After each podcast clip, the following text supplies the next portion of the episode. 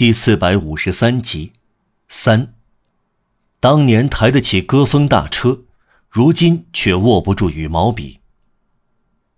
一天晚上，让瓦尔让费力的用手肘撑起来，他抓自己的手，却把不到脉。他的呼吸短促，不时停顿。他发觉比任何时候都虚弱，无疑受到心事重重的压力。他一使劲儿。坐直了，穿衣服，挑他喜欢的服装。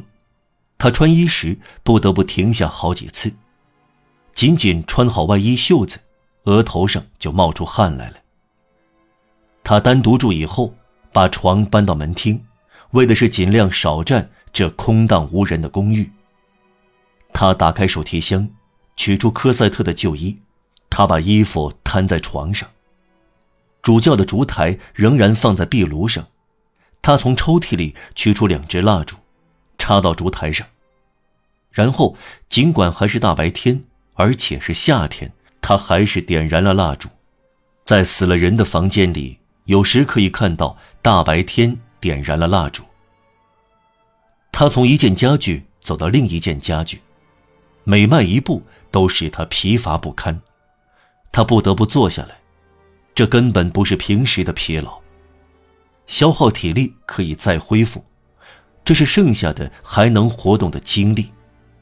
生命耗尽了，在难以支持的努力中一点点消失，不会重新开始。他跌坐在一张椅子里，这张椅子放在镜子前，这面镜子对他那么致命，对于玛丽·约斯则是绝处逢生。他曾在镜子中看到了吸墨纸印上的科赛特繁体字迹，他在这面镜子中看到了自己，却认不出来了。他有八十岁，在玛丽·约斯结婚之前，别人看他只有五十岁，这一年等于过了三十年。他脑门上不再是上年纪的皱纹，而是死亡的神秘的印记。可以感到无情的指甲抠进去的痕迹，他的面颊垂下来，脸皮的颜色令人以为已经入土。两边嘴角往下撇，仿佛古人雕刻在坟墓上的面具。他以责备的神态凝望空中，好像悲剧人物要怨恨一个人。他处在这种状态中，沮丧到了极点。痛苦不再流露出来，可以说，痛苦凝结了，绝望好似在心灵上凝成了块儿。黑夜来临，他毫不费力地把一张桌子和壁炉旁边的一张旧扶手椅拖过来，在桌上放上一支羽毛笔、墨水和纸。做完以后，他一阵昏眩。等他恢复过来，他感到口渴。他捧不动水罐，便将嘴巴艰难地凑过去喝了一口。然后他转向床那边，始终坐着，因为他站不住。他望着那件小黑裙和所有这些珍爱的物品，他凝望了几小时，却好像只有几分钟。突然，他站立一下，他感到寒冷袭上身来，他用手肘。支在主教的烛台照亮的桌子上，握住了笔。由于他长时间不用笔和墨水，笔尖弯了，墨水干了，他只得站起来，在墨水中加了几滴水。他不得不停下和坐下两三次，只能以笔尖背写字。他不时擦拭额头，他的手发抖。他慢慢地写出下面这几行字。科赛特，我祝福你。我要向你解释，你的丈夫有理由让我理解，我应该走开，但他有点误会。不过他还是对的，他很不错。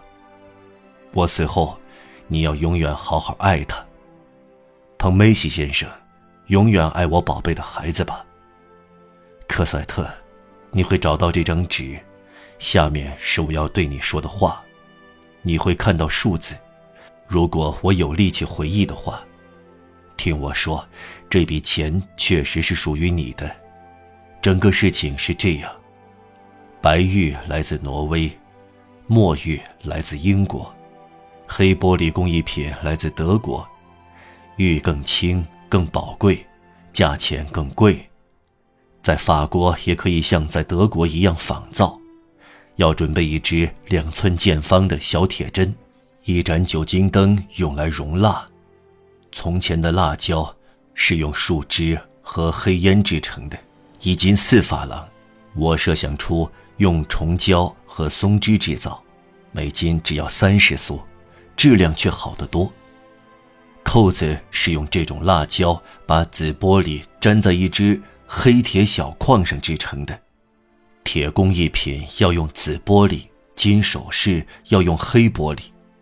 西班牙大量进口，这却是产玉的国家。他写到这里停止了。笔从他手上掉下来，他痛不欲生的呜咽，这呜咽不时从他心底冒出来。可怜的人双手捧住头，陷入沉思。哦，他在内心叫道：“这哀嚎唯有天主听得见。”完了，我再也见不到他。这是在我脸上。掠过的一丝微笑，我连再见他一面也办不到，就要走进茫茫黑夜了。再过一分钟，再过一会儿，听到他的声音，触到她的裙子，看到她这个天使，然后死掉。死没有什么。看不到他就死去，是可怕的。他会对我微笑，他会对我说一句话。这会伤害人吗？不，完了，永远完了。我孑然一身。我的天，我的天，我再也看不到他了。这当。有人敲他的门，